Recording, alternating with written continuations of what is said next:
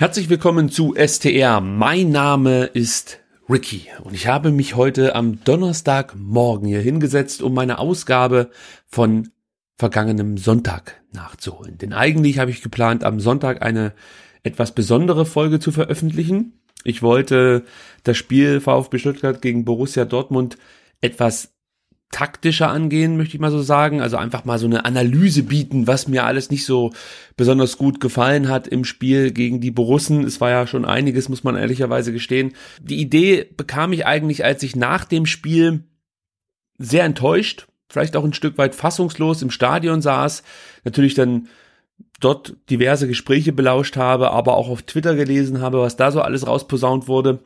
Und ich hätte, glaube ich, so impulsmäßig ins gleiche Horn geblasen und hätte ähnliche Floskeln von mir gegeben, ähnliche Thesen vertreten. Aber ich dachte mir dann so, besser wäre es eigentlich, wenn man seinen Unmut, den man da wahrscheinlich auch zurecht äußert auf den sozialen Medienkanälen, belegen kann mit Bildern. Und da kam ich auf die Idee, einfach das Spiel nochmal anzuschauen und dann Screenshots zu diversen Situationen zu erstellen und die dann anschließend zu besprechen. Das war meine Idee, die ich am Samstagabend hatte und die wollte ich dann am Sonntagmorgen beziehungsweise am Sonntagmittag umsetzen. Habe ich auch getan, habe mich da hingesetzt, vier Stunden lang Screenshots rausgesucht beziehungsweise Screenshots erstellt, dann ein Video erstellt, habe das auf YouTube hochgeladen und leider Gottes wurde es direkt von YouTube gesperrt. Natürlich habe ich mit diesen Screenshots die DFL-Content-Rechte angegriffen, muss man fast schon sagen.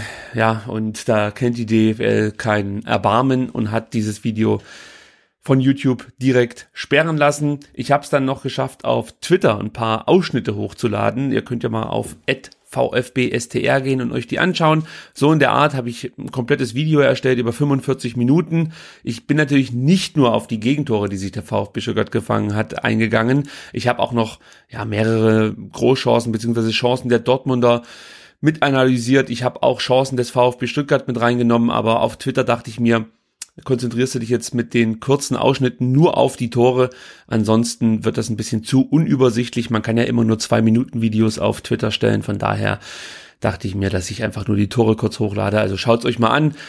Ich habe jetzt natürlich auch aus diesem Problem ja, oder aus dem Fehler gelernt und werde natürlich keine taktischen Analysevideos mehr machen. Ich weiß gar nicht, ob mir das überhaupt nachhaltig gelungen ist. Ja, ich wollte damit eigentlich nur kundtun, was mir auch im Stadion immer wieder auffällt. Ich möchte mir jetzt nicht anmaßen, dass ich der große Taktik-Analyse-Fuchs bin, der hier Dinge sieht, die sonst keiner sieht. Gar keine Frage, das möchte ich nicht tun.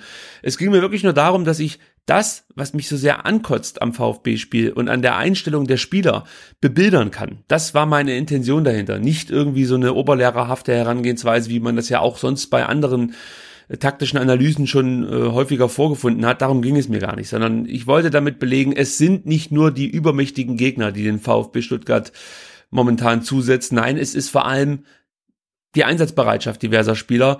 Und jetzt kommt so ein Wort, das ich nicht gerne benutze, aber es trifft halt zu, die Grundtugenden, die von manchen Spielern momentan so nicht mehr beherzigt werden. Also wenn ich da Gonzalo Castro ansehe, der es nicht mehr hinbekommt, nur einen harten Zweikampf zu führen und ja, einfach Spielsituationen richtig zu verstehen und seine Rückschlüsse daraus zu ziehen, dann wird mir schon ein bisschen Angst und Bang, muss ich ganz ehrlich sagen, um den VfB Stuttgart. Und das hat nicht nur damit zu tun, dass wir jetzt am achten Spieltag gerade mal fünf Punkte auf dem Konto haben. Was mir beim Reden gerade einfällt, oder auffällt, besser gesagt, ist, dass wir wirklich ein massives Problem haben, wenn wir in den nächsten beiden Spielen nicht gewinnen. Ja, also, und das ist jetzt nicht so unrealistisch, dass man gegen Hoffenheim und gegen Frankfurt vielleicht nicht als Sieger vom Feld geht, dann hast du aus den ersten zehn Spielen fünf Punkte und du hast noch 24 weitere Spiele, um, ich sag mal, mindestens 30 Punkte zu holen. Das ist dann schon,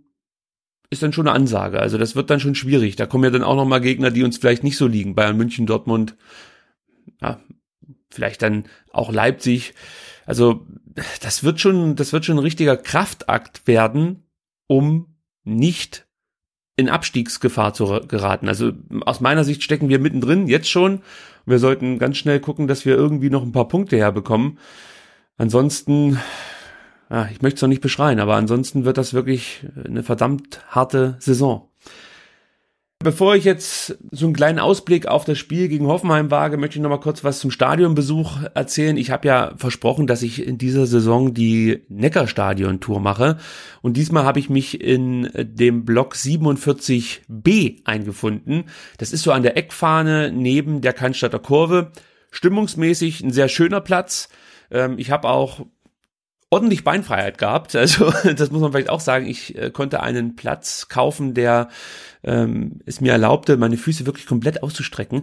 Man hatte praktisch sozusagen keine Nebensitzer und auch keinen, der vor einem saß. Nur hinter mir saßen dann wieder Leute. Und das war schon so ein, ja, hier sitzen sie in der ersten Reihe Gefühl. Also das hat mir ganz gut gefallen. Man muss aber Abstriche machen, wenn man äh, ja das Spiel so richtig mitbekommen will, ja. Also es ist halt einfach relativ weit weg vom Spielgeschehen, weil du sitzt halt an der Eckfahne, ja. Und das ist zwar manchmal ganz lustig, wenn jemand die Grundlinie runterkommt oder so oder von mir ist eine Ecke schlägt, aber im Prinzip ist man immer zu weit weg, um richtig dabei zu sein. Also im Nachhinein würde ich sagen, dass das bislang der schlechteste Platz war von allen, die ich bislang besetzt habe, so möchte ich es mal sagen. Also die in der Untertürkheimer Kurve haben mir deutlich besser gefallen. Atmosphärisch ist das natürlich eine absolute Eins, weil man einen schönen Blick auf die Cannstatter Kurve hat, die Stimmung richtig mitbekommt. Ja, also das ist schon ganz cool. Aber wenn du was vom Spiel mitbekommen willst, nicht ganz so cool. Also von daher würde ich da vielleicht noch sagen, äh, solltet ihr versuchen, nicht zu weit unten an der Eckfahne zu sitzen, so habe ich nämlich gemacht, sondern ihr solltet versuchen, weiter nach oben zu kommen. Ich kann mir vorstellen, dass es dann schon besser wird, weil man einfach mehr vom Spielgeschehen mitbekommt. Ja, also für mich war es äh, nicht nur aus ergebnistechnischer Sicht nicht so besonders prickelnd, es war auch ein ziemlich bescheidener Platz, muss man im Nachhinein sagen. Vielleicht noch mal kurz was anderes zum Thema Stadionbesuch. Der ein oder andere wird es bemerkt haben, beim Einlass gab es diesmal längere Wartezeiten. Also in der Regel, wenn du eine Stunde vor Spielbeginn versuchst ins Stadion zu kommen, hast du ganz gute Karten, dass du äh, einfach noch die Aufstellung und das, das Einlaufen mitbekommst. Also das reicht normalerweise dicke. Diesmal war das nicht der Fall. Diesmal kam ich trotz dessen, dass ich, ja, ich war ungefähr eine Dreiviertelstunde vor Spielbeginn am Stadion. Ähm, also muss ich da vielleicht Abstriche machen. Aber trotz dessen kam ich nicht pünktlich auf meinen Platz. Die Kontrollen, die Einlasskontrollen haben relativ lang gedauert und ich konnte später herausfinden, dass das mit einer Prüfung zusammenhing, die das ja, Security-Unternehmen hatte. Ich weiß jetzt nicht, wer da prüft, Dekra oder TÜV, keine Ahnung. Auf jeden Fall werden diese Kontrolleure auch wiederum kontrolliert und äh, bekommen ein Zertifikat, dass sie bei diesen Einlasskontrollen eingesetzt werden dürfen. Und diese Kontrolle, diese Prüfungsabnahme fand am vergangenen Samstag statt. Also solltet ihr euch gefragt haben, warum es diesmal besonders lang gedauert hat, das war der Grund. Ja, ich habe jetzt hier so einen kleinen Zettel, den ich eigentlich abarbeiten wollte, weil ich wollte diese Ausgabe kurz fassen. Und da sind noch zwei Programmpunkte offen. Kritik an Mannschaft und Aufstellung gegen Hoffenheim. So, Kritik an Mannschaft. Ja, eigentlich wollte ich es auslassen, aber jetzt, wo ich es vorlese, nehme ich es doch mit rein. Um was geht es mir eigentlich bei der Kritik an die Mannschaft?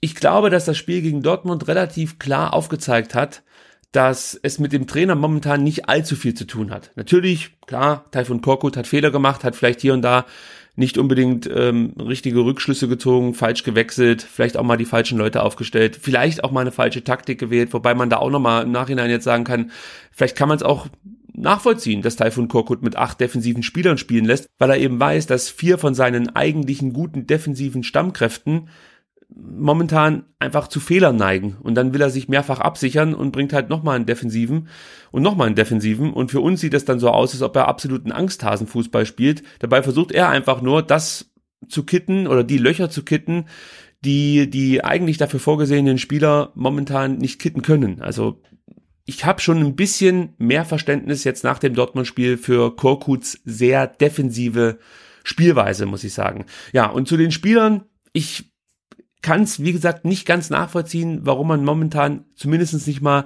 so ein Basic-Programm abrufen kann. Ja, ich verlange natürlich jetzt nicht, dass wir mit wunderschönen Spielzügen plötzlich 3 zu 0 gegen Dortmund gewinnen und so. Nee, man möchte halt einfach, und da zitiere ich die Cannstatter Kurve, die Mannschaft kämpfen sehen und diese Grundtugenden auf den Platz bringen sehen. Und da fehlt es an allen Ecken und Enden. Und ich nehme da ganz bewusst jetzt einzelne Spieler, die ich äh, da ansprechen möchte, weil aus meiner Sicht es auch nicht viel bringt, da um den heißen Brei herumzureden. Wenn ich Gonzalo Castro auf dem Platz sehe, und bemerke, dass er wirklich einfache Spielsituationen nicht mehr richtig antizipiert und einfach im Raum stehen bleibt und zuschaut, wie Marco Reus Bälle verarbeiten kann, dann gehört er nicht in eine Bundesligamannschaft. Und da rede ich noch nicht mehr von der Startelf, sondern vom Kader. Es reicht dann einfach nicht. Eine Zweikampfführung von Gonzalo Castro ist erbärmlich. Und das war nicht nur gegen Dortmund so, das war schon gegen andere Gegner in dieser Saison so. Auch da bin ich der Meinung, hat Gonzalo Castro momentan seinen Platz in der Startelf schon dreimal nicht verdient und ich mache auch noch ein Fragezeichen hinter, den, hinter dem Kaderplatz, weil er bringt der Mannschaft momentan rein gar nichts, null.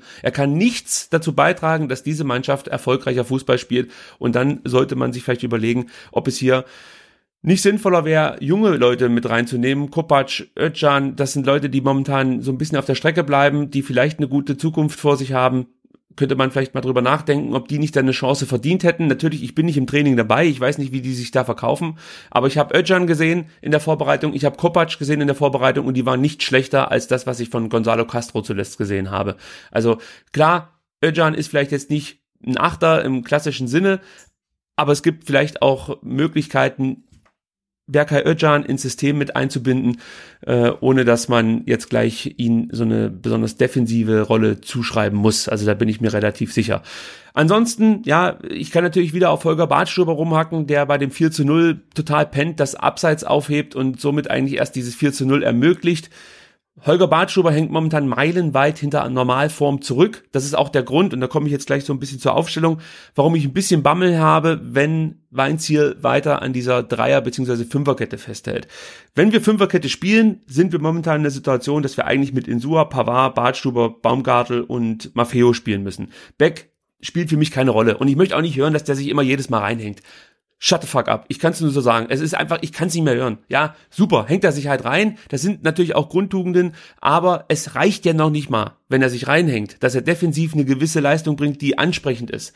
Ja, also es sollte dann natürlich trotz Einsatzbereitschaft immer noch ein gewisses Leistungsniveau erreicht werden. Und da sehe ich bei Maffeo einfach das größere Potenzial. Er entwickelt nach vorne hin mehr Druck, hat auch gegen Dortmund das ein oder andere ähm, ja, gefährliche Situationchen, möchte ich mal sagen, mit eingeleitet. Das gelingt Andreas Beck nie. Und in der Defensive fand ich das von Maffeo bis auf das 0 zu 1 auch nicht so schlecht. Beim 0 zu 1 muss man sagen, kann ja auch zumindest mal den Anspruch haben, wieder nach hinten zu kommen und nicht ja mit den Abwehrspielern der Dortmunder langsam sich Richtung Stuttgarter Strafraum zu orientieren. Da hätte ich auch ein bisschen mehr Agilität vom guten Maffeo erwartet, aber es lag jetzt nicht an ihm, dass wir das Tor bekommen haben. Also Pablo Maffeo ist für mich jemand, auf den man jetzt setzen muss. Man muss ihm jetzt das Vertrauen schenken und unter Umständen sagen wir nach einem Jahr oder nach einem halben Jahr, das war nichts. Das, das Experiment Maffeo schlägt mal wieder fehl. Also mit mal wieder meine ich halt, teurer Transfer schlägt beim VfB nicht ein. Äh, und dann müssen wir das Kapitel zumachen. Aber es bringt jetzt aus meiner Sicht erstmal nichts, diesen Spieler auf der Bank zu parken, nicht mehr einzusetzen und ihm nicht die Möglichkeit zu geben, sich hier einzuspielen, wohler zu fühlen und sich zu etablieren. Ja, bleiben immer noch die etwas fragwürdigen Leistungen unserer Innenverteidiger. Benjamin Pavard mit einem Riesenbock, auch sonst läuft es noch nicht so 100% gut für ihn in dieser Saison, wobei er von allen drei Innenverteidigern jetzt nicht der schlechteste ist. Ich denke mal, da sind wir uns einig, dass Holger Bartschuber bislang wirklich die Arschkarte gezogen hat in der Abwehrreihe des VfB Stuttgart. Immer wenn er spielt, macht er Fehler, die dann zu Toren führen.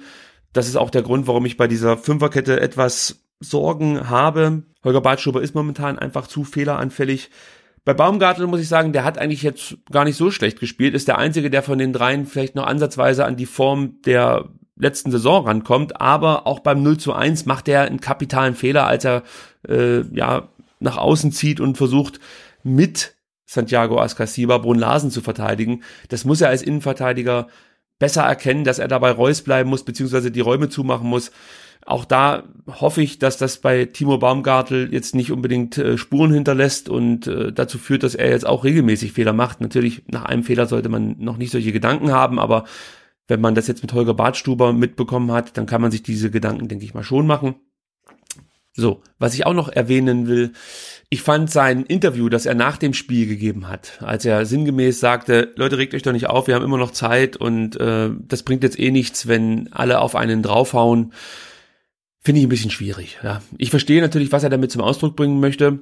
Ja, wenn jemand Scheiße gebaut hat, wird es nicht dadurch besser, dass man ihn anschreit oder verteufelt. Aber ich erwarte mir dann von den Spielern schon ah, eine andere Wortwahl. Ja, also da muss schon ein bisschen durchschimmern, dass man versteht, was hier momentan falsch läuft und welche Gefahr die aktuelle Situation birgt. Ich habe bei vielen Interviews immer so das Gefühl, dass alle in der Mannschaft denken, ja, das kriegt man schon noch hin, jetzt bleibt mal ruhig, jetzt haben wir den Start so ein bisschen verkackt, aber wir wissen doch selber, unsere Qualität reicht locker aus, um diese 35, 40 Punkte zu holen, die wir brauchen. Und dann ist doch auch alles cool. Wir haben noch eine ganze Rückrunde. Und diese Art und Weise, über das aktuelle Problem zu reden, macht mir große Sorgen, weil ich erkenne da schon Parallelen zu 2015, 2016, als die Presse und auch die Mannschaft immer davon sprach, dass die Kaderqualität viel zu hoch ist, um abzusteigen. Und Zaki Bumski stehst du auf dem vorletzten Platz und machst ein Jahr zweite Liga mit. Also ich kann darauf verzichten, wenn ich ehrlich sein soll. Aber wenn ich die Stimmen so höre aus dem Umfeld äh, und natürlich auch von den Spielern selber, bin ich mir nicht sicher, ob jeder verstanden hat, um was es hier geht. Na, mal gucken. Bleiben wir bei der Aufstellung. Jetzt kommen wir zum Mittelfeld. Und jetzt wird es natürlich interessant, wie stellt man gegen Hoffenheim das Mittelfeld auf? Also wenn wir jetzt davon ausgehen, dass wir hinter, hinten mit der Dreierkette spielen, dann Insua, Maffeo über die Außen. Äh, dann ist natürlich jetzt die Frage, spielen wir 3-4-3, spielen wir 3-5-2 oder entscheidet sich Weins hier letzten Endes dann doch noch für ein 4-4-2 oder sogar ein 4-5-1. Also da gibt es schon ein paar Möglichkeiten. Ich habe es gerade eben schon gesagt, solange Dennis Aogo verletzt ist, haben wir aus meiner Sicht tatsächlich ein Problem in der Zentrale. Für mich ist Gentner kein zentraler Mittelfeldspieler, jedenfalls macht er da nicht die besten Spiele. Weinziel hat gesagt, das ist ein zentraler Mann, also können wir davon ausgehen, dass er spielt, auch wenn ich damit ein massives Problem habe, weil Christian Gentner sich auch wieder in vielen Situationen einfach schlecht verhalten hat und aus meiner Sicht mit ein Grund dafür ist, mit, sind andere Spieler auch verantwortlich für die aktuelle Situation, aber er ist mit ein Grund dafür, dass der VfB im Mittelfeld äh, ganz große Probleme hat, die Zentrale nicht richtig zubekommt, da auch immer wieder anfällig ist, wenn äh, Gegner den Ball haben und dass sich nach vorne hin auch kaum nennenswerte Chancen entwickeln. Auch da würde ich Christian Gentner mit einbeziehen. Deswegen, ich würde mich natürlich freuen, wenn Christian Gentner vielleicht mal auf der Bank Platz nehmen müsste. Gonzalo Castro ist für mich komplett raus. Also gesetzt im zentralen Mittelfeld ist bislang für mich nur Santiago Ascasiba. Und dann haben wir halt mit Dennis Aogo jemanden, den ich persönlich jetzt gerne sehen würde. Aber wir wissen ja, dass er momentan verletzt ist. Von daher wird er wahrscheinlich nicht spielen. Bleibt also für mich die Frage, wer ersetzt Gonzalo Castro? Wie gesagt, ich gehe davon aus, dass Gentner spielen wird. Askasiba, Gentner, die beiden werden in der Zentrale spielen. Und dann würde ich mir einfach wünschen, dass Weinz hier den Mut hat, Berka Öcan oder tatsächlich David Kopacz eine Chance zu geben. Also ich würde die beiden jetzt gerne mal sehen. Wie gesagt, das kann nach hinten losgehen, aber aktuell drängt sich sonst niemand anders auf. Bei Hans Nunusapa weiß ich überhaupt nicht, was ich dazu sagen soll. Der tauchte mehr oder weniger aus der Versenkung jetzt wieder auf, hat auch bei Weins hier den Sprung in den Kader geschafft. Vielleicht ist ja auch eine Option, kann ich schlecht sagen. Aber ja, ich würde es bevorzugen, wenn wir hier was Neues ausprobieren, junge Leute ranlassen, die vielleicht auch ein bisschen mehr Tempo haben als ein Gonzalo Castro. Ähm, und dann heißt es einfach mal was auszuprobieren. Ja, also das würde ich gar nicht so schlecht finden, muss ich ganz ehrlich sagen. Wenn ich das System auswählen dürfte, würde ich es dann jetzt so bei belassen. Sprich, Insua und Maffeo sind dann die beiden Spieler, die zwischen Mittelfeld und Abwehrverbund pendeln und halt diese klassischen Außenverteidiger geben, die man mit einer Dreierkette ja einfach kennt und sieht. Und dann, wie gesagt, Sarpay, Özcan oder Kopac neben Gentner und Askasiba. Wenn ich so drüber nachdenke, würde ich, glaube ich, Berka Özcan gerne in der Stadt F sehen. Vielleicht kann er dann der Offensive auch noch ein bisschen mehr mitgeben. Ich glaube schon, dass er da seine Stärken hat. Also das würde mir ganz gut gefallen, wenn Berkay da eine Chance bekommen würde. So, dann haben wir noch unsere Offensive. Mario Gomez ist natürlich gesetzt.